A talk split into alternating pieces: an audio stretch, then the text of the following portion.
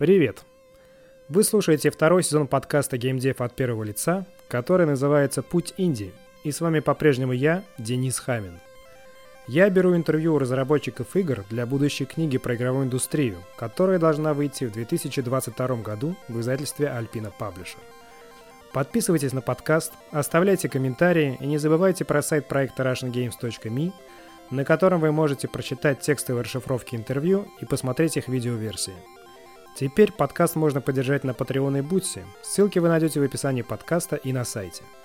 Добро пожаловать в GameDev и приятного прослушивания. В какой-то момент получилось собрать и вырастить плеяду действительно гениальных разработчиков. Первая часть интервью с Олегом Шпильчевским, основателем и руководителем All Cat Games. Добрый день, Олег. Большое Привет. спасибо, что согласился на интервью, несмотря на постоянные релизы. К сожалению, вот. пока еще не постоянные, но да, но недавние релизы. Да. Ну, собственно, хотел спросить тебя про окунуться, наверное, в детство даже. Про твою первую игру, самую компьютерную. Что это была за игра? На чем ты играл? Ой, слушай, э, первая игра была, в ней две было. А, как так получилось, что одновременно к нам в УПК э, такое было в советской школе, это забыл, как называется, учебно-профессиональный комплекс, что ли, уроки старших классов. Mm-hmm. Нам завезли БК-001, был такой компьютер советский, а в лабораторию к родителям поставили, а, собственно, один из первых PC, по-моему, это был 86-й как раз вот, с цветным экраном вообще суперским. И там был а, как, какой-то допотопная версия, ну, это, наверное, не F-16 был, но, в общем, леталка какая-то была. Сейчас даже не помню. Но на это мы смотрели через а, замочную скважину, потому что на ней играли серьезные дяди, ну, лаборанты там, и профессора. Вот. А на БК-001, да, там были э, пару файтер, файтинговых игр и я помню, первое, что мы начали делать, это писать свои игры. Да, я там, помню, тир свой написал, казино небольшое, вот, и кое-что еще. Я помню, что все наши поделки э, ученические собрали потом на одну дискету, и я даже видел, и торговали потом на рынке, как игры. Было забавно. Первый такой опыт коммерческого использования. Жалко не мой. Это был преподаватель УПК, но тем не менее. Так первый раз на этом заработали какие-то деньги. Прикольно. Уже прям тогда. Класс. Ой, это было аж 90 что ли. Да, по-моему, 90 99 даже. А потом ты пошел, я так понимаю, ну, в смысле не потом, а после школы, института в IT, в разработку. Да, вот. это была такая классическая коммерческая разработка. Вот. Э, несколько компаний сменил, там в разных областях поработал и в, в условно-печатной промышленности, где мы были, делали софт для газет, журналов. С военными активно поработал, мы для них там софт разный писали и с атомщиками. Mm-hmm. Сайты всякие поделали. Ну вот, вот такое было. До того, как, собственно говоря, попал в Нивал. Да, и вот 2000 пятом, я так понимаю, ты попал в Невал. И сразу в, и сразу на, в команду, которая делала героев. Угу. Пятая да. часть. Расскажи, как это было, как ты входил в команду, которая уже вроде была. Слушай, ну любое вхождение всегда оно достаточно тяжелое, неважно не на какую позицию ты приходишь. А, плюс э, я приходил как помощник руководителя на проект, а, извините за тавтологию, на герой пятый. И, собственно, сразу предполагалось, что я должен уже все знать, как бы процессы быть в курсе и там какие-то планы уметь составлять. А, плюс в этот момент там Ubisoft был активно уже вовлечен в разработку, с ними надо было общаться. Но такой момент был стрессовый, но интересный, честно скажу, потому что надо было, там, условно за несколько дней быстренько понять э, статус проекта и иметь возможность по нему общаться. Очень круто сработало то, что Нева уже тогда, а, ну или там изначально, скорее всего, отличалась очень открытой культурой и окружали, ну, действительно, очень крутые, классные люди. А, во-первых, профессионалы, во-вторых, которые совершенно там без пафоса и опломба могли тебе объяснить любую вещь. Ну, а я, соответственно, не стеснялся. То есть, э, так как ты, попадая в игродев, ты на самом деле немножко не в русскоязычной стране начинаешь находиться, вот, э, потому что там половина речи составляет определенный сленг и термины, то для меня, я, знаешь, даже со словариком в какой-то момент вначале ходил, то есть я выписывал себе там все вот эти вот слова, которые, ну, даже игроки ими общаются, да, это именно разработческий сленг.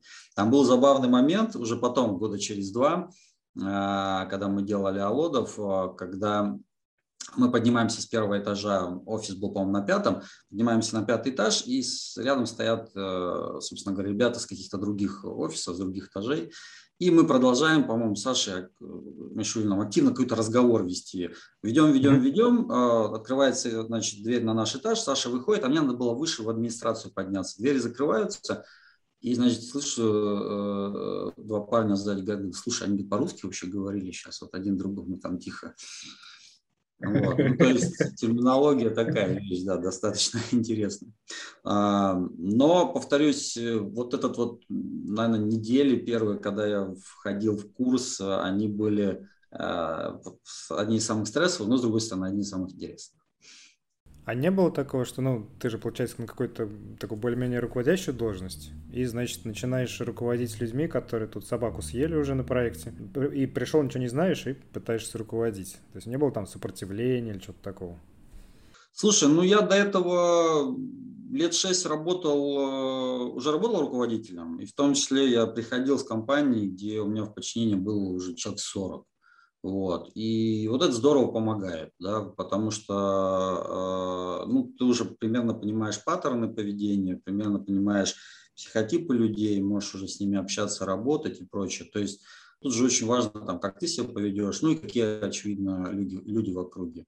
А, и повторюсь, так как я совершенно не скрывал, что я не знаю многого, ну, очень многого, то это всегда и вызывает ответную реакцию. Подожди, подожди, мы тебя научим. Сейчас будет, э, да, и люди прям очень активно рассказывали, показывали. А, но и сильно помогло то, что я все-таки был геймер э, проклятый, да, вот, то есть я там реально каждый вечер, там, не знаю, полночи проводил за играми, а еще то, что я фанат героев, то есть я про героев мог часто дизайнерам рассказать кое-какие вещи, вот, что наиграны были тысячи часов, ну как-то все это в совокупности сложилось э, в более-менее устойчивую конструкцию. Понял. Ты вот говорил, что ну, работа с Ubisoft она была такой сложной, и, но многому научила команда. А в чем была сложность? То есть ну, во-первых, э, э, в любом случае, когда есть некий внешний, давай его назовем немножко официально контрагент, это всегда сложность, потому что это сущность, которая живет по своим законам, у них свои мотивации, и они вообще своими могут э, не совпадать во многом. И тебе нужно вот уметь как-то притереться и, что называется, бежать в унисон. А, тем более, если касается креативной части, очевидно, да, то есть есть некое свое видение а, вселенной, свое видение франшизы и то, как оно должно туда развиваться. Поэтому вот притирка этих а, креативных вещей – это был такой нон-стоп процесс. То есть первое письмо, которое я написал, вот я там с утра пришел, да, там в, по-моему, это был 5 ноября, а 6 я писал первое письмо в Ubisoft. Вот. И это одно из первых писем было. Я пытался объяснить, почему они не правы, ну, с точки зрения наших дизайнеров. А еще это сделать в каких-то таких э, вежливых выражениях.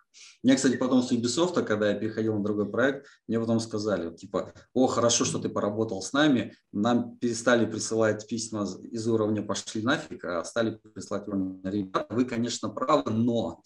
Это было это была разница. Вот. А второй момент, который тоже был э, очень, очень, очень правильный э, и важный, это то, что у Ubisoft, как большая компания, гораздо более большая и с большим, наверное, опытом и legacy, чем Нивал даже в тот момент, у них было очень много отработанных процессов. А, и mm-hmm. для Нивала это было здорово, потому что Нивал все-таки начинал как больше как гаражной разработки. И даже в тот момент, когда я туда пришел, многие процессы, они сильно отставали от э, промышленной, давай назовем в скобках, промышленной разработки софта. А, кстати, одна из причин, в том числе, почему я так активно и, и, и просто влился туда, потому что многие вещи просто принес, да, ну, то есть, там, не знаю, какая-то работа с багами, да, там более такая стандартная, принятая там при разработке ПО, вот такие вещи, их mm-hmm. реально надо было еще привносить, отлаживать и так далее. И э, Ubisoft оказал большое влияние на становление процесса, в том числе и в рамках Невала. Много оттуда почерпнули. А, в частности, вот когда я пришел в Нивал, там активно шла, шло формирование и разработка набора документации да, по пайплайну такого всеобщего игр. Я так понимаю, во многом эта идея была позаимствована из Ubisoft, который был называемый editorial committee, некий такая структура дизайнерская, управленческая, которая смотрела за играми, за их статусом, за то, как они развиваются, в каком они находятся состоянии, и делала какие-то такие подсказки управляющего воздействия. Вот в Нивале тоже такая структура на тот момент была, занималась, занимался на разработком, разработкой процесса, собственно, создания игр. Вот. Mm-hmm. И это была, на самом деле, достаточно инновационная вещь для игродева российского на тот момент, потому что я знаю потом невальские же процессы, которые вот ну, были реально просто прописаны аккуратно, они потом расходились по всему игродеву, и я ошметки и куски его встречал в десятках других компаний. То есть это такой процесс, который позволяет несколькими IP, ну, грубо говоря, управлять? Ну, таком, на высоком Ну и в том уровне. числе этим. Но а, а, и с точки зрения, как сказать, э, вижена развития франшизы, и с точки зрения вплоть до деталей э, разработки тех той или иной документации, вот, которая mm. должна быть на проекте, а, и как раз-таки ее отсутствие зачастую порождает очень много проблем потери вижена или рассинхронизации. Понял. А я слышал такую мысль, что диздок это такая с одной стороны, очень полезная, ну, например, интересная штука, но с другой стороны, она всегда к концу разработки, ты смотришь на него и понимаешь, что, в общем, все было вообще не так в итоге. То есть, какие вот документы нужны в начале? Слушай, все имеет э, хорошая ложка к обеду. Давай скажем так. Вот этим принципом, в принципе, пронизана вся разработка. И диздок, очевидно, это конструкция, которая, пока она тебе нужна, ты ее обновляешь, момент, когда надобность э, в ней, э, как, как в цельном конструкте отпадает, а, то ты перестаешь апдейтить, и, конечно, она мгновенно устаревает. В этом плане диздок – это не самоцель, как любая документация, потому что цель – это игра, да, и ты это, э, ну, целиком его ведешь, пока, повторюсь, он тебе нужен. А, наш подход здесь следующий обычно, что документация, мы делаем, мы всегда делаем документацию, ну там в 99% случаев, для того, чтобы начать разработку той иной фичи. А, но мы не стремимся апдейтить документацию всю целиком, чтобы она была всегда апдейтед. Потому что зачастую в какой-то момент э, уже работающая фича в игре ну, сама по себе является э, сама себе документация, которую проще ее посмотреть и понять, как она сделана. Чего должно быть всегда в хорошем состоянии проапдейчено, э, это, э, это описание пайплайнов. То есть то, как ты разрабатываешь игру, да, то, как, не знаю, разрабатывать стильные ассеты, да, вот, как они должны именоваться, где они должны лежать, э, каким требованиям должны удовлетворять и так далее. Вот это всегда должно быть в совершенно правильном, провалидированном состоянии. Mm-hmm. Понял. Спасибо. Я хотел к героям вернуться. Ну и вообще, к играм такого типа. Мой друг и партнер по бизнесу, он фанат героев. Там третьих, ну, и другие тоже играл. А я пытался, значит, играть героев, я такой казуальный игрок. То есть я э, в Adventure могу играть, а все остальные игры нет. Но я все равно не теряю надежды научиться играть в такие игры. Я хотел спросить, э, можно ли научиться? И с чего начать играть в игры такого типа? Слушай, сейчас стало лучше. А, вот если ты мне такой вопрос задал, не знаю, лет 15 назад, а, то там особо а, вариантов не было, кроме как сесть и э, начать играть с другом. И, в общем, во многие игры, которые я начинал, оно, вот, вот вхождение было такое. Ты заходишь. Я помню, когда я первый раз увидел Might Magic, да, игру. Тоже нежно мне любимая. Просто герои это же как бы пошаговая стратегия в мире, мире Might and Magic, а изначально это была RPG-игра. Вот. И вот первая Might and Magic, которую я играл, по-моему, четвертая была, ты тоже такой садишься, ничего не понятно. Я тогда первый раз увидел все эти D20 там и прочее. Что это такое, как считать? Ну, рядом сидит друг, который уже пять ночей в это отыграл, он уже все там декомпилировал, и он тебе рассказывает. Это так, это сяк. Сейчас так как с этим все проще. Сейчас включаешь интернет, смотришь, э, не знаю, полчаса, час обзор, все понятно. А, понял. В общем, прохождение смотреть. Есть даже термин такой э, сленговый о том, что я поиграл в эту игру в интернете. Ну, условно говоря, то есть я не сам я поставил, поиграл, я посмотрел прохождение. Понял. Окей. А в чем магия вот третьих героев, которые, ну, мне кажется, в России они такой прям большой очень след оставили в геймерской культуре, назовем это так? Да и, как всегда, наверное, комбинация факторов в том плане, что, во-первых, у нас любят стратегии. То есть культура таких сложных э, тактическо-стратегических выборов э, у нас среди вот геймеров именно, мне кажется, русскоязычных вполне себе развита. То есть э, там, я слышал некие такие, может быть, это на уровне, э, знаете, слухов и предрассудков, там, ну, там считается, вот там китайцы любят ММО, да, вот там те-то любят больше, там, японцы любят э, свои экшен JRPG, да, вот преимущественно. Вот про наших можно сказать, что наши любят э, стратегии RPG, потому что там, там сложно, там надо выбирать, э, там есть где развернуться вот этому тактическому таланту. И это, наверное, раз. Во-вторых, э, ну, мне кажется, просто игра гениальная герой. Ну, ну, просто надо согласиться с этим. Э, лучшей э, тернбейс стратегии, ну, ну, наверное, нет. Ну, есть хорошие, да, но герои все-таки, на мой взгляд, там одна из лучших. То есть, когда ты говоришь, скажи как бы лучшую игру из ТБМ жанра, ну, мне кажется, вот сразу мгновенно возникает герой. Ну, потом еще два-три другие там игры. Как. Вот. А в лучшие игры все играют. Да. понял. Хотел еще к Нивал вернуться. Нивал какое-то время назад, ну, долгое время были таким разработчиком номер один, наверное, в СНГ. Ну, да. вообще, в русскоязычном пространстве. Так и есть. Вот. В чем секрет? То есть, как им удалось это сделать, и почему другим, может, не удалось? Слушай, ну, во-первых, наверное, мой ответ будет не очень э, объективен и релевантен, потому что я пришел в Нивал в пятом году, и этот, это, это, в этот момент Нивал уже был лучшим разработчиком России, безусловно лучшим. И трудно говорить о становлении, когда ты сам в нем не участвовал. Давай скажем так. Поэтому такой вопрос лучше задавать людям, которые стояли в истоках. Ну, тому же Орловскому, я не знаю, Саша Мишулин, с кем мы сейчас работаем, он явно дольше там в Невале а, и может рассказать об этом.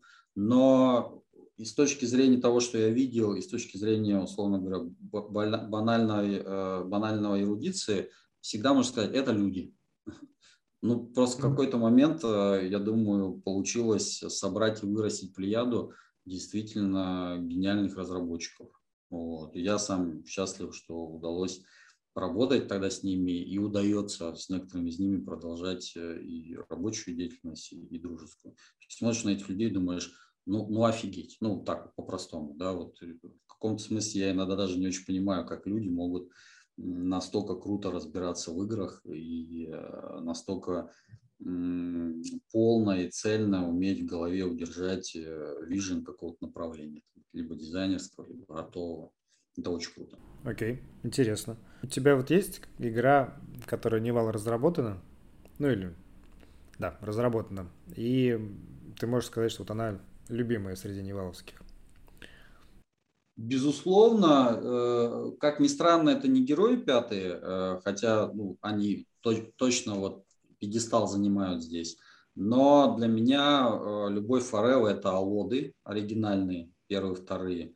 Во-первых, потому что я в них запоем играл все время. Потом, кстати, с большим удивлением узнал, что это русские разработчики. Вот. А я даже в англоязычную версию играл. ну, очевидно, пиратскую. Rage of Mages они назывались. Вот. А это, наверное, была одна из первых э, таких э, классических RPG, которые я сыграл. А, она и была одна из первых, на самом деле. И я помню просто дикое удовольствие. Настолько дикое, что какой-то момент мне чуть с работы не выгнали. Это была одна из первых моих работ официальных, да, куда я программистом устроился. И вот когда вышли, конечно, вторые алоды, неделю настолько запоем играл, что даже на работе. Окей. Это интересно. Неожиданно. Я, честно говоря, думал, что будут герои. Хорошо.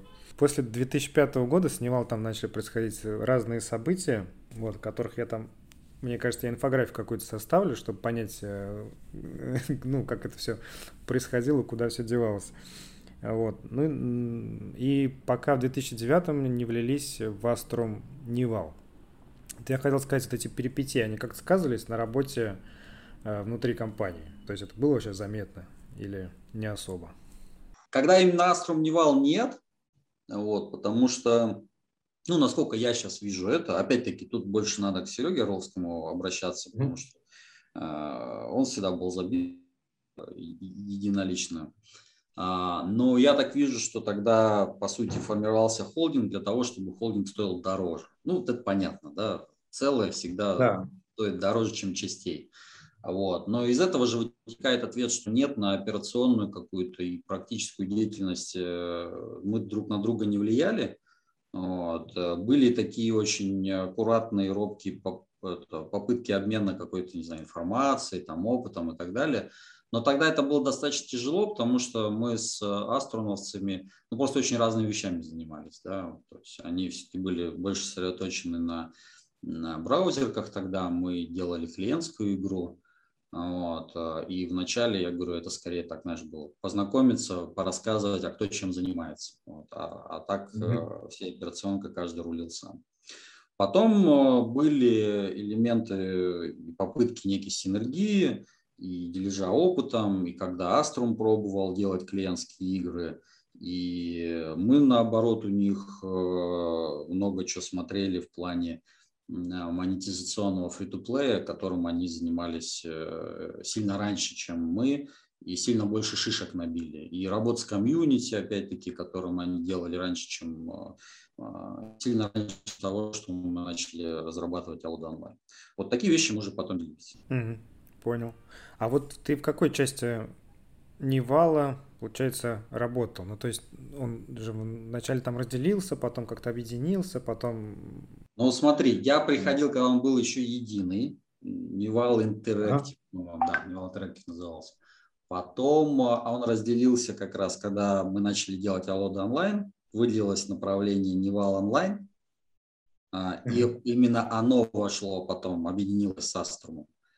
А, и а, вторая часть, Nival Network, они а, продолжили заниматься, ну, вначале это были шестые герои, которые не пошли в итоге, да, там в продакшн. А потом, соответственно, mm-hmm. они делали доту свою, Prime World, если я правильно помню. Mm-hmm. Mm-hmm. Вот. Эта часть была отдельно, она там была только исключительно под э, Сергеем Орловским. Понял. И я, соответственно, ага, я, соответственно, руководил разработкой э, Аллоды онлайн и был в э, Нивал онлайн. И как раз вот эта часть потом вошла, ну, от Нивала. Объединилась с Аструмом, да, а потом да. вошла в Mail. Угу. Окей. А как эта интеграция была? То есть она, я так понимаю, вы уже познакомились, опытом обменялись, и все было, в принципе, нормально. Потому что мне впечатление создалось со стороны, что вот Нивал был больше такой про смыслы, про идеи, а вот IT Territory, они как раз были больше про деньги, там, про зарабатывание, про монетизацию. Слушай, ну, такое условное разделение, потому что все же все, все же коммерческую организацию строить, да, всем надо жить, всем зарабатывать деньги. Поэтому, в частности, вот пример, когда мы Алода онлайн только выпустили, отрелизили да, в 2009 году. А в начале у нас ну, были некие такие иллюзии о том, что а, достаточно будет э, внедрить так называемую мягкую free-to-play модель. А, условно говоря, модель, в которой продается очень незначительное количество поверов. Ну, такие проценты да, от того, что ты получаешь в игре. И этого как бы будет достаточно. То есть больше такая, условно, прозападная модель, вот мы как на нее ориентировалась. Вот. И оказалось, что она ну, вообще не работает. Ну, просто ни, никому не нужно покупать такой павер. И там были месяцы, когда проект был, ну, так вот на грани, да, то есть э, как бы, боссы приходили, говорили, ребята, ну, как бы мы все понимаем, игра хорошая, но тоже надо. Вот. Поэтому мы достаточно активно там, в первые месяцы а, как раз-таки всю монетизационную модель как бы перекрутили, да, на больше такой а, условно азиатский манер. Вот. А, и там же там, часть, часть э, опыта и часть вещей, что там можно делать, мы в том числе и у ITT посмотрели. Ну, хотя, честно говоря, больше ориентировались на примеры именно а, южнокорейских э, ММО, которые к тому моменту mm-hmm. уже и у нас были, ну и там и можно было посмотреть, что они делают на оригинальных рынках.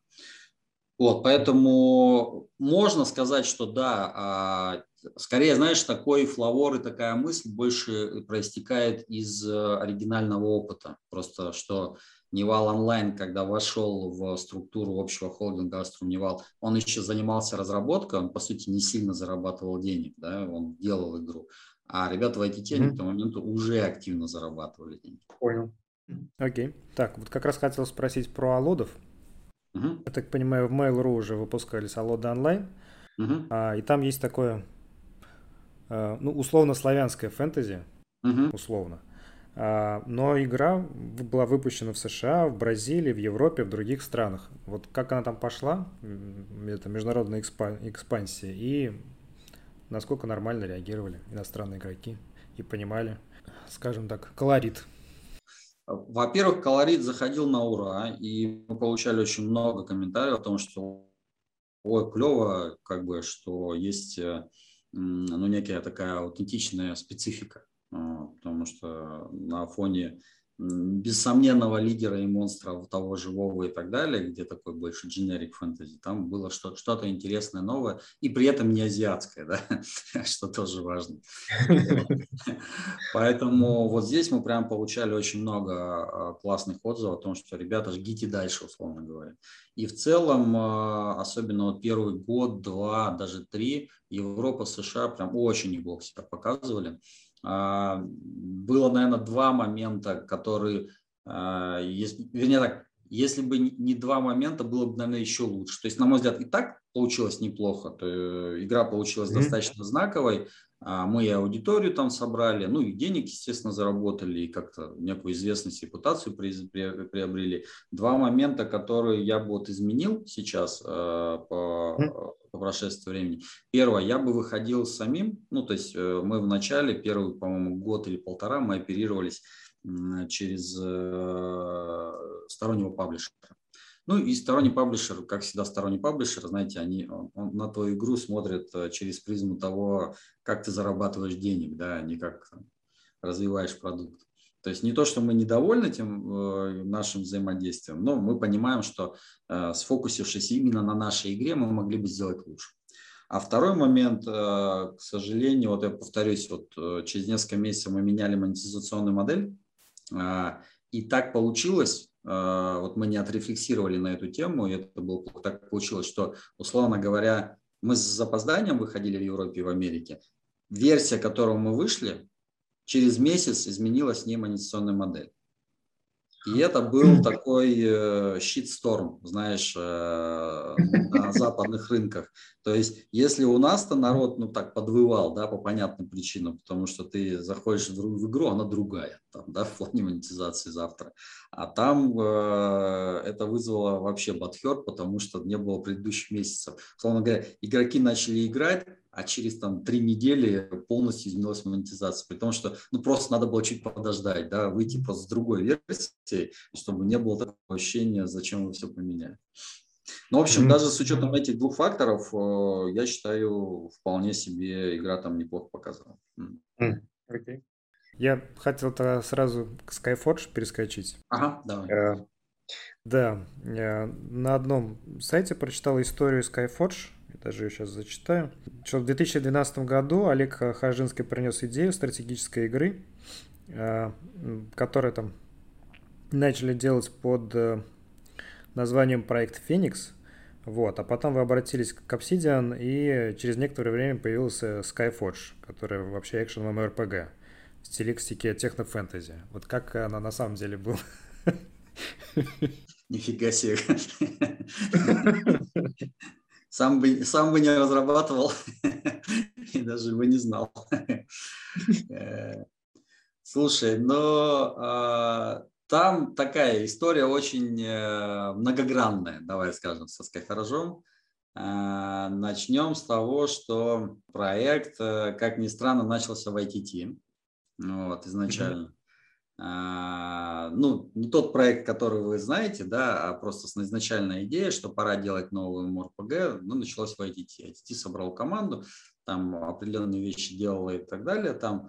Но в какой-то момент, э, это как раз произошло э, на стыке в Лите Аструм Невала в, э, в Mail, ну, не знаю, в курсе ты или нет, там достаточно быстро Мацанюк с компанией покинули борт. Да, Я вот помню, да конструкции.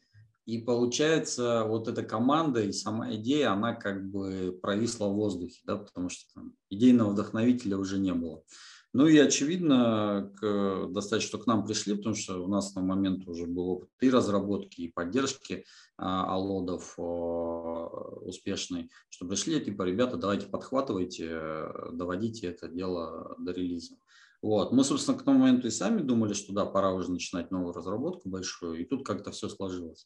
Другое дело, что от оригинальной идеи, которая была в проект заложена там, ну, по-моему, ничего не осталось особо, да, ну, но осталось, осталась мысль, что пора делать новую МРПГ. Вот. Ну и часть, часть команды, кто захотел, они тоже влились и как бы и перешли туда. А дальше уже, да, дальше пошел обычный процесс дизайн, концептирование и вот это как бы все. А почему вот пошли к Obsidian? Слушай, а, наверное, по двум причинам. А, во-первых, чуть издалека начну. Когда мы начали делать Skyforge, у нас уже было понимание, что век именно классическому МРПГ уходит, и надо делать э, что-то чуть другое. А, я отчасти горжусь, что мы угадали, что надо делать э, короткосессионное ММО. Вот. А, жаль, что не получилось ну, до конца воплотить да, эту идею, вот, ну так, чтобы это прям эгегей прогремело да, там на весь мир.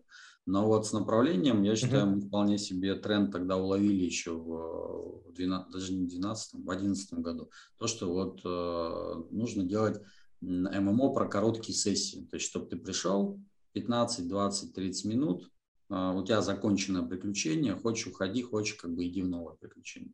Вот это и стало основной идеей как бы игры. Вот, соответственно, как бы оно как бы в этом плане легло в основу. И э, далее мы уже ну, как бы над этой идеей начали надстраивать э, ну, разные другие как бы дизайнерские решения. Сорян, слушай, что-то я отвлекся на наше построение. Оригинальный вопрос был про что? Сори. Про то, почему с Obsidian. Решили. Да. Вот, а, я, я понял, чему начал решить, просто отвлекся. Да. Вторая идея, она была следующая, что, ну, этот проект, если Алода онлайн, он был изначально ориентирован прежде всего на делали такой условно русский ВОВ, да, и мы знали, что фокус будет mm-hmm. именно здесь. Он и сработал в итоге. То здесь мы э, замахнулись уже на аудиторию мировую, и мы тогда, собственно говоря, выбирали, какой рынок сделать э, нашим фокусом. Ну, выбор был очевидный, да, либо там это больше такую азиатскую делать, либо, э, условно говоря, западной, западноевропейскую, то есть американская, западноевропейскую. Вот, азиатская э, мы серьезно рассматривали, но все-таки достаточно быстро эта идея отпала, потому что, ну, все-таки рынок очень специфичный, плохо его знаем, понимаем, э, и пришло осознание, что ну, мы не сделаем так, чтобы им нравилось, скорее всего. Вот. Mm-hmm. А западников мы считали, что лучше понимаем, но я считаю, это тоже логичная мысль и вполне оправдавшаяся. И мы как бы стали делать с упором именно на западную аудиторию. Но для того, чтобы лучше понимать какие-то культурные да, слои, тропы, а, лучше попадать в нарративом, в то, что ожидается и что, что хотят целевая аудитория, мы как раз, э, имея возможность, решили запартнериться с Obsidian, чтобы они эти вещи нам ну, как-то чекали, не знаю, подсказывали, комментировали и прочее, прочее. Поэтому mm-hmm. договорились, создали там специальную команду в рамках Obsidian. Она была небольшая, но а, позволяла нам вот, ну, какие-то вещи, что называется, обстукивать об них, да, проверять. Mm-hmm, я понял. И, а вы уже, насколько я знаю, Mail.ru с Obsidian уже тогда работали ну, поработали. Да, да, совершенно. Ну, собственно, оттуда и возможность появилась, что мы прежде всего начали партнериться и работать над э, танками мейлскими, mm-hmm. да, а параллельно вот эту вещь заметили. Mm-hmm. Понял. А вы знали, что вот фактически, ну, э, книжку я читал «Кровь, пот и пиксели», и фактически там получается, что чуть ли не от разорения Mail.ru спасли. Да, да, конечно, знаем. Этим своим проектом. Да, да, да, да, в курсе. Понятно. И этот опыт вот он научил чему-то взаимодействию с американской, ну, такой известной компанией. Отчасти, наверное, даже можно назвать ее легендарной. Да, но э, на самом деле очень много выводов было сделано, и, положительных, и негативных, ну, как всегда, да. И, наверное, одно из двух крупных э, откровений для меня было. Первое, что тема менталитетного соответствия, она действительно есть, и она важна, что мы прям наталкивались не один раз на вещи, иногда мелкие, иногда там крупные, да, что вот мы по одному воспринимаем мир, да, они по-другому. Соответственно, если ты хочешь что-то сделать для именно другой аудитории, ты либо должен в команду таких людей затягивать, э, либо как минимум очень мощный, мощный аудит проводить здесь. А второе mm-hmm. большое откровение стало, что на самом деле нет небожителей. Ну, то, что это все те же, все еще люди, и с ними можно на, на равных и беседовать, и обсуждать, э, и обмениваться каким-то опытом даже. Вот, то есть э, в этом плане э, роляет просто опыт. Вот сколько ты игр, условно говоря, выпустил, над, над чем ты поработал и прочее, а выпустил ты это там или здесь, это не так принципиально. Первый раз, когда я ехал в Obsidian, это было такое, я сейчас зайду, лучи света испепелят меня, да, и я там пеплом осыплюсь где-то там в районе порога. Вот, потом начинаешь общаться, да нет, вроде те же люди с теми же заботами, проблемами. Окей. А какие вот, например, вот эти особенности менталитета? Ну, там, один, может быть, два примера. Слушай, э, во-первых, это э, некое такое, безусловно, какое-то уважение, да, и это можно широко понимать, но оно реально вот в мелочах отображается, что, ну, даже если ты пишешь там, не знаю, какой-то нарративный текст, то как бы некая такая жесткость, которая у нас может восприниматься нормально и даже, э, даже где-то оправданно и хорошо, там будет восприниматься грубостью, да, например. А, или шутки, второй хороший пример, а, что то, на чем мы смеемся, там может быть вообще не смешно. Вот, и наоборот, да, да, там, мне рассказывали анекдоты, я такой сижу, думаю, так, а где лопата-то, да, после чего смеяться, вот. а, не говоря уже о некий культурный бэкграунд, когда ну, условно говоря, мы смотрели, не знаю, Винни-Пуха и Крокодила Гена, там, они смотрели свои мультики, и у них часто проскальзывает, ну, некое просто, знаешь, устоявшееся какое-то выражение, которое включает в себе имя некого героя, а для тебя оно ничего не говорит, да, а у них уже все, они там какой-то срез там сказали себе. Это, кстати, очень э, мешает э, совместным дизайнерским обсуждениям.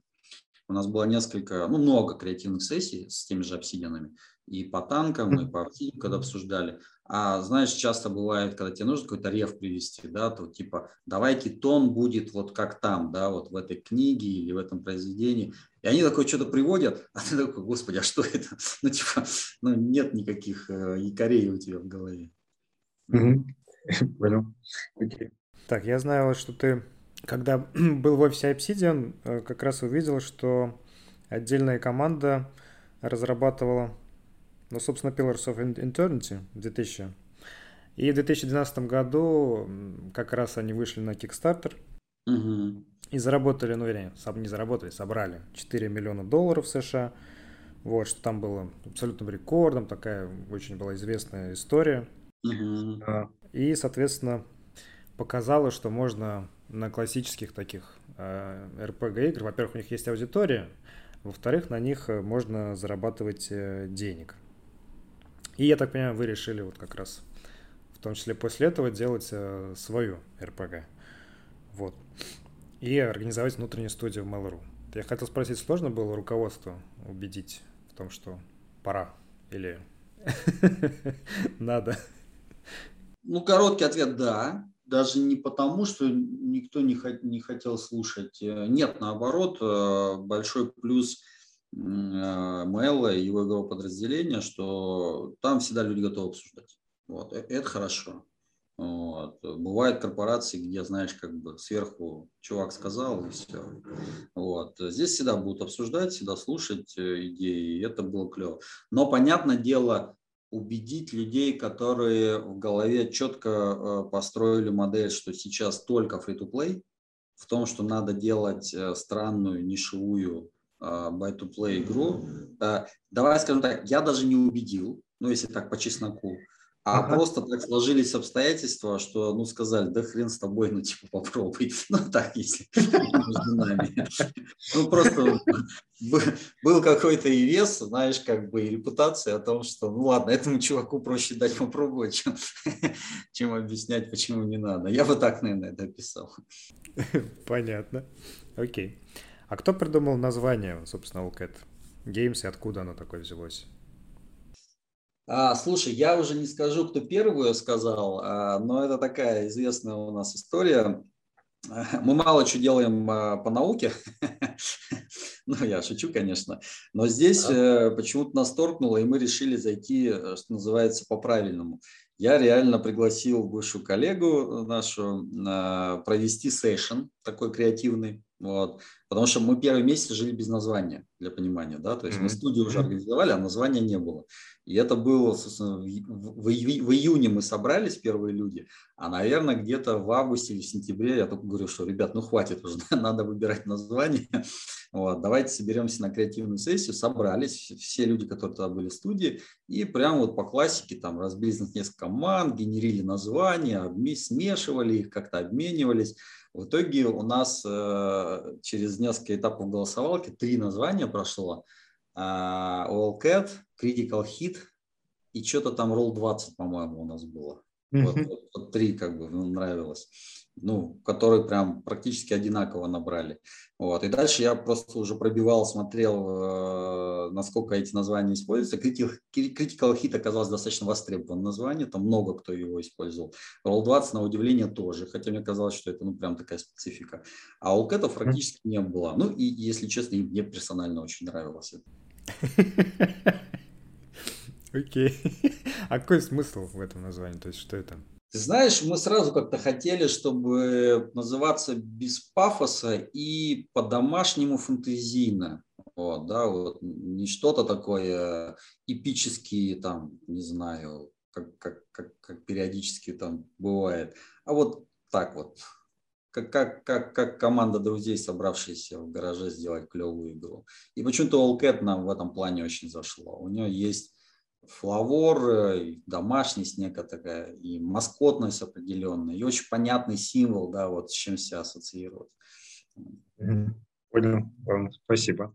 Вначале, я так понимаю, вы были внутренней студией Mail.ru, потом решили стать независимой студией, потому что, ну, как бы внутренняя студия Mail.ru, вроде там какие-то проблемы с позиционированием, когда выходишь на краудфандинг, насколько я это понял.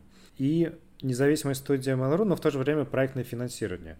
Вот что такое э, проектное финансирование, что это значит, и насколько вы независимы, то есть это каким образом? Ну да, немножко поясню, что после того, как вот KidMaker мы сделали, KidMaker вышел, KidMaker э, вполне себе э, успешно свои планы выполнял, вот, э, мы как бы собрались э, с э, руководством Mail, типа, что делать дальше. Mail к тому моменту, пока мы разработали KinMaker, он еще больше углубился и утвердился в своей фокусе и стратегии, да, о том, что мы делаем free-to-play, к тому моменту еще и определился, что это мобильный free-to-play, да, вот, то есть вот типа фокус такой, то есть основные цели, они будут сосредоточены в этом направлении. И э, понятно, что мы в этом фокус никак не попадали. А там, на самом деле, э, достаточно практичный вывод из этого следует. Смотри, большая компания, она свои плюсы и минусы имеет, да, это очевидно. Э, плюс понятные – устойчивость, э, поддержка, инфраструктура, какие-то общие элементы, которыми можно делиться, обмениваться и так далее. То есть Mail этим известен, знаменит, там гигантские усилия, инвестиции вложены в развитие там всяких аналитических тулов, тулов по маркетинговых и так далее, которым все внутренние студии, они очевидно пользуются. Вот, вот, вот все вот это нам не нужно было, да, просто потому что оно заточено на другое, а, и мы просто не использовали его. А дисбонусы мы, ну, большой компании оно что же есть, да, это вот длинный chain of command, да, вот, э, это определенные репутационные вещи, потому что, ну, очень трудно было объяснять на рынке, зачем мы собираем деньги, да, на Kickstarter, если там а, у нас Mail.ru, или, например, зачем мы идем к иной франшизе, если своих франшиз э, там, и можно делать, например, свою новую или какую-то из известных использовать. То есть вопросы такие возникали э, при общении там, с партнерами, и мы просто в какой-то момент достаточно из практических соображений поняли, что если уж так сложилось, бонусов немного, дисбонусы есть, то давайте попробуем отдельно, как независимая компания, вот, но при этом продолжим дружить.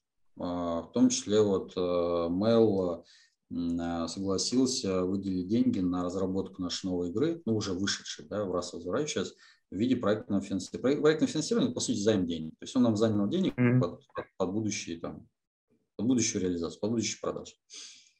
Понял.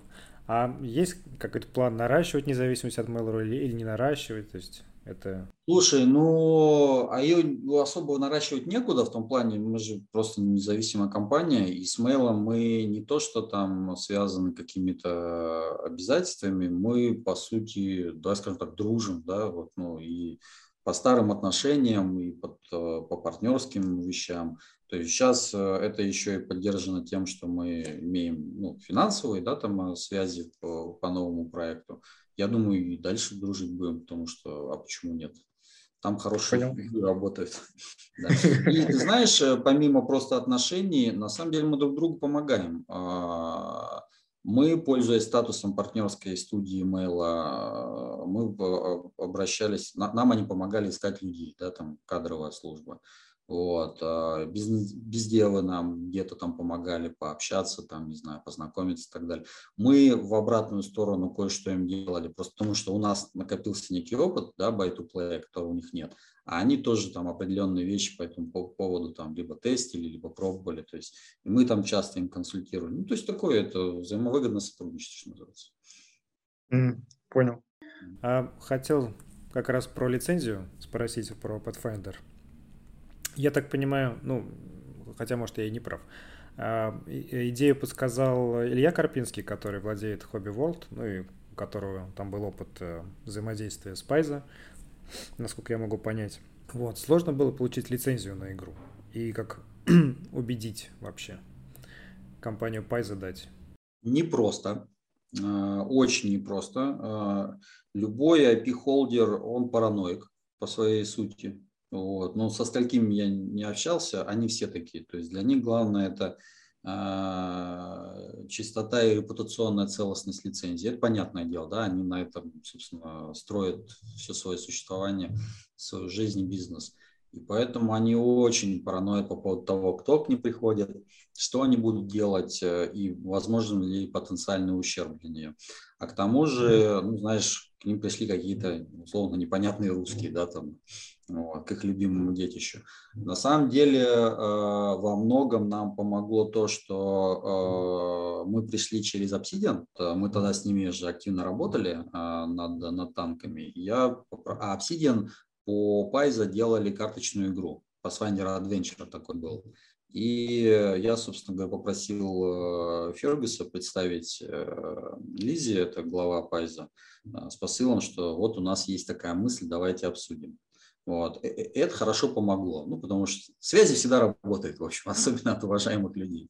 Вот. А дальше мы уже, э, и они очень так с опаской, с осторожностью начали обсуждать, кто мы, что мы, что мы хотим делать. Э, но очень помогло, когда э, туда слетали, э, прежде всего Саша Мишин слетал, и там Нагораем выдал все про их вселенную, и они просто поняли, что вот есть люди, которые знают э, ну, досконально, да, иногда лучше них самих знают какие-то вещи. Когда ты видишь персоналию, который горит чем-то и показывает свою компетентность, ну там многие вопросы. Mm. Прикольно. Окей. И я так понял, ну, читал, э, что вы перед запуском заказали исследование, которое стоило там приличных денег, миллион примерно рублей, э, по поводу как раз э, Пайза, ну, по крайней мере, я так прочитал. Вот, и выяснилось, что там 3,5 миллиона игроков есть у Пайза, из которых 500 тысяч активные. А кто делал исследование? То есть это вообще стандартная практика, нестандартная? Ну, во-первых, не перед запуском, в смысле, перед запуском разработки заказали, не перед запуском. Да, да. да. да. да а, ну, на самом деле а, я не могу тебе сказать, она стандартная практика или нет, но у меня просто такой статистики. Ну, просто делать такое, на мой взгляд, правильно и, наоборот, глупо такое не делать. А, потому что, вернее так, и если ты, э, если кто-то является безусловным экспертом в каком-то жанре, ну, не знаю, собаку уже съел, десятую игру делал, делает и прям на цифрах предыдущих игр все знает, ну, наверное, может тогда не делать, потому что вся базовая информация уже есть. Мы делали новую игру mm-hmm. в новом для нас жанре, в котором мы не, ну, не выступали до этого уже лет 15. И поэтому, на мой взгляд, это просто казалось очевидным, что надо пойти и посмотреть, а, а что, собственно говоря, игроки хотят а, в этом жанре. Потому что одно дело иметь свое представление, другое дело проверить, насколько оно совпадает с ожиданиями игроков. Вот. И исследование мы заказали не по Пайзе конкретно, а мы заказали вообще по жанру классических РПГ. А, и блок, от, блок вопросов там был и про пайзовскую э, вселенную, для того, чтобы понять, да, там, какой размер аудитории и так далее. Но основное исследование было направлено на понимание предпочтений игроков в классических РПГ. Оттуда прям несколько интересных инсайтов и нюансов вылезло, которые повлияли серьезно на нашу разработку. Ну, я уже приводил классический пример, что мы в какой-то момент хотели сэкономить, не то что сэкономить, а, учитывая, что камера э, классическая RPG изометрическая, то мы подумали, что можно сильно упростить э, арт, а, именно моделек а, персонажа, просто потому что с этой камеры толком-то и не рассмотреть ничего. Но вот исследование показало, что без долрума, да, классического, где можно открыть интерфейс и посмотреть свою фигуру в большом масштабе, ну, игроки как бы не мыслят классическое RPG. Вот. И для нас это послужило основанием, ну нет, надо, надо, надо вкладываться, надо делать э, более-менее приличную куклу персонажа. Ну вот таких нюансов там оттуда достаточно много было. И второй большой блок, да, мы когда э, хотели проверить, насколько валидна наша идея бизнесово, э, насколько мы будем делать игру не просто, которую мы хотим делать, а которая будет востребована. Вот. И понимание объема аудитории позволило нам сказать, да, там пусть эта аудитория не миллиардная, условно говоря, но она вполне достаточно, чтобы, а, чтобы игра была интересна достаточному количеству игроков. Да. Понял. А вы в итоге вот тех игроков потенциальных охватили всех или частично, или больше? Сложно сказать, вот, потому что, э, ну вот, скажем, Кинмейкер до сих пор э, продается продается mm-hmm. достаточно активно. Я даже удивлен, если честно, да, вот, ну, этому хвосту, потому что э, что я читал, что я слышал, что я беседовал с другими разработчиками, все говорят, ну, вот есть большая волна первая, да, и потом некий такой задухающий постоянно хвост, который там потихоньку сходит уже там совсем минорные значения. Вот. По опыту кинмейкера мы поняли, что хвост, он э, настолько значительный, что может вполне себе превышать э, волну, да, когда идет. Да, он затухает, это очевидно, он потихоньку градуированно сползает, но, во-первых, это не затухание каждый день, каждодневное, да, когда каждый день меньше предыдущего, а оно скорее как такая кусочно-отрывочная функция, что вот ты прям видишь, там полгода оно держится на одном уровне, не знаю, чуть снижается, вот там еще чуть снижается. Но в любом случае там постоянно приходят новые игроки, постоянно. И это прям очень круто. Это штука, которая тебя воодушевляет, вот, действительно. А сколько сейчас получается тираж кингмейкера? Ну вот мы недавно делали новость, что миллион превысили. На самом деле миллион мы превысили уже достаточно давно, там, скажем, наверное, больше, уже больше, чем полгода назад. Ну, если суммарно смотреть по всем платформам. Ну вот оно больше миллиона, давай скажем так. Mm, понял, окей. И насколько я понимаю, Пайза получает, ну то есть вы платите э, некие роялти. За да? использование. Торговых марк. Они при этом должны вас продвигать как-то среди своей аудитории, ну вот, которая там 3,5 миллиона игроков. Э, определенную поддержку э, пиарному маркетингу они оказывали и всегда оказывают. Да. А вот у меня тут такой будет, как это назвать, э, предположительный вопрос. То есть, насколько я понимаю, ну, во-первых, аудитория игр э, компьютерах, она все равно больше, чем аудитория настольных. И таким образом вот ваша игра, вначале она получала поддержку от Пайза, а потом, может быть, даже наоборот. То есть вы скорее продвигаете их. Вот, и, соответственно, наверное, по справедливости вы должны уменьшать роялти или вообще как бы вот как-то оно должно уменьшиться. Вот как оно на самом деле происходит. Твоими бы устами да мед пить. Смотри, на, на самом деле у меня, ну, как бы аудиторно я с тобой согласен, и похоже вот то, что мы видим э, на реальных игроках, так и происходит. То есть если вот особенно, когда мы запустили KidMaker, там было видно, что первые дни очень много именно пасфайндеровцев да, приходят. В том числе по ревью видно, да, что многие люди там, кто-то хвалил, да, о, типа, как настольное приключение, круто, да, там, первая игра, там, а там по нормальной РПГ по вселенной. Кто-то наоборот кричал, нет, вот здесь там статы у этих мобов, они на самом деле не такие, как э, в книжной версии. Зачем вы так сделали? Ну, вот прям было видно, что шел, шел поток именно по свайндерской классической аудитории. То потом, а, очевидно, такое сарафанное радио заработало, и ну, просто игроки РПГшные приходили. Вот с Абрасом, кстати, с запуском в раз, вот это уже, э, этот эффект, он не такой наблюдается, да, там он уже явно размытый, то есть уже видно, что а, пасвандеровцы не, не составляют большинство аудитории, хотя все еще их много, что хорошо. Вот. А, что касается лицензии, давай скажем так, здесь, э, здесь есть некие, скажем так, а, ну не сложившиеся что ли правила, некие э, общие правила поведения да, на лицензионном рынке, да, которые говорят, что в среднем вот так вот. И обычно все контракты так или иначе они попадают в это ожидание среднего. А дальше, что называется, ну как ты договорился. А, но вот темы про снижение, давай скажем так, честно, я никогда не слышал. Э, был бы рад, чтобы если бы такая схема работала, вот, но, но, но, но нет, не распространена на, на рынке. Понятно. Окей. Про мир Pathfinder хотел поговорить. Значит, я из того, что узнал, что построен на механике Dungeon and Dragons, там в редакции 3.5. Вот, при этом Pathfinder более проработанная история, э, персонажи по сравнению с оригиналом. Еще мне сказали, что там у знакомых я поспрашивал, что Pathfinder это такая, ну как бы считается упрощенная версия Dungeon and Dragons. Но я хотел спросить, вот партия, ну, партия по Pathfinder – Сколько в нее человек могут играть и сколько она длится по времени, там, в среднем? Есть у нее какой-нибудь? Слушай, э, Pathfinder это редакция. Сейчас уже второй есть Pathfinder, который э, во многом уникален, да, ну почти во всем. И они специально, во многом специально э, делали вторую редакцию, чтобы уходить от правил ДНД.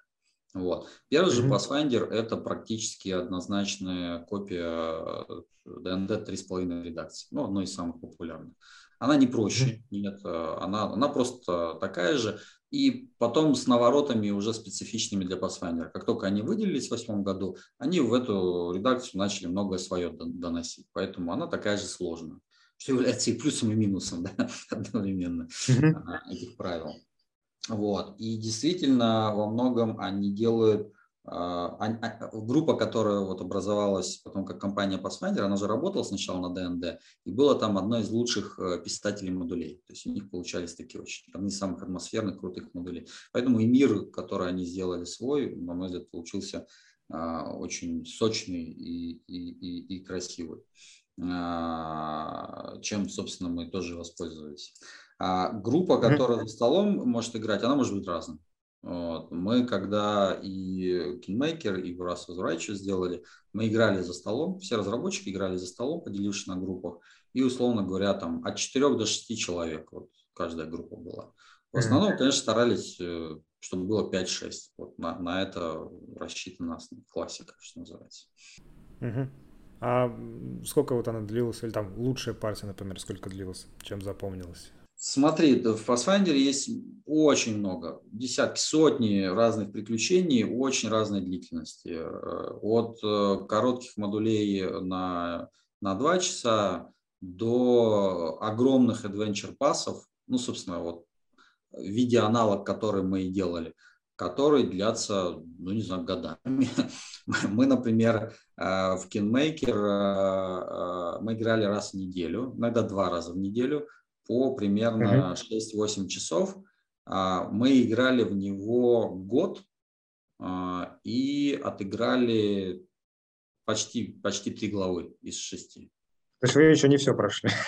Нет, потом просто уже ближе к релизу начало все подходить, и пришлось э, такие именно э, игры, которые мы делали в офисе, мы свернули, уже перевели на добровольное начало. Да? А так у нас каждый вторник 4 часа мы собирались и шли, играли, ну и там до скольки получится, до ночи обычно. А, Она ну, очень прикольно. Я понял. Я хотел спросить, как раз ты, ну, в интервью подчеркивал, что вы обязательно, вся команда играла в Pathfinder, собственно, а, чтобы погрузиться в мир игры. Да. А разве это не стандартная практика? Ну, то есть, когда ты что-то такое делаешь, э, вся команда должна обязательно в это поиграть, там попробовать? Опять-таки, чтобы утверждать, что это стандартная практика, я должен знать, что это происходит во всех игровых э, компаниях. Я не знаю. У нас вот так вот. Вполне возможно, что это делают почти все, потому что ну, это выглядит разумно да, и логично.